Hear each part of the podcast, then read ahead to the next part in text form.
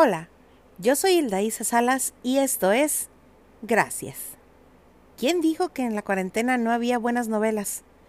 Yo con la que más emocionada estoy es con la de Dana Paola, Sebastián Yatra y Tini. Sobre todo porque gracias a Danita esto sigue y sigue haciendo olas. Mostró el FaceTime con Yatra, cantó mala fama diciendo que con Maluma no, pero con Yatra sí se fue. Y hasta hizo un live donde no cesaron de preguntarle por él y ella limitarse a responder que en un futuro habría una colaboración musical. Viéndolo fríamente, si a él ya me lo mandaron por un tubo y Dan es soltera, ya deberían de darse unos buenos besos porque la colaboración musical va a tener video, ¿no? Ya de una vez digan que fue a favor de la historia y listo.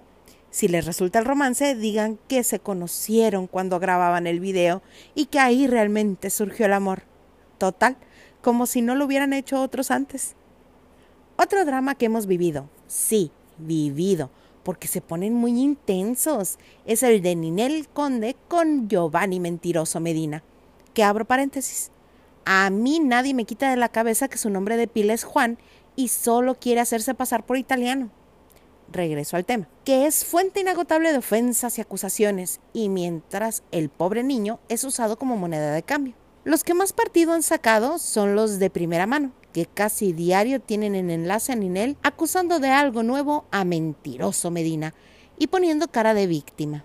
Para mí, el equivalente de la novela de las cuatro, esa que casi nadie veía, sería todo el enjuague que se traen Carla Panini, Américo Garza, la familia Luna, a recientes fechas el empresario Felipe Silva y quien se quiera ir sumando a la lista. Que la finísima lavandera güera era una mendiga y más que ángel tiene demonio, ya nos habíamos percatado. Que se pasó al casarse con el ex esposo de su amiga, también que cobró por sexo cinco mil dólares, según las palabras del empresario. Ay, no.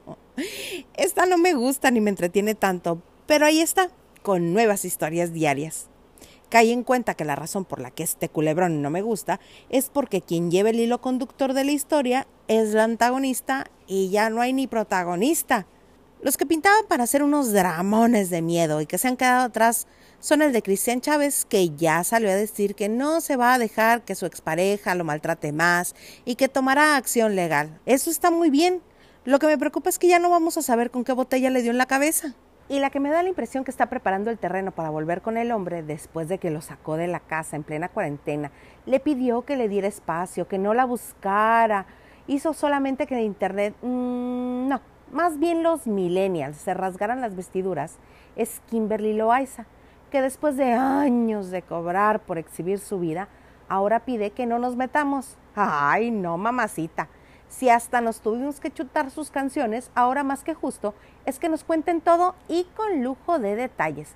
Así como nos han presumido casas, carros y viajes, ahora más que justo es que hagan un playlist que se llame Desde Agarré y Dije, donde nos cuenten todo con lujo de detalles, para que entonces sí les podamos decir gracias.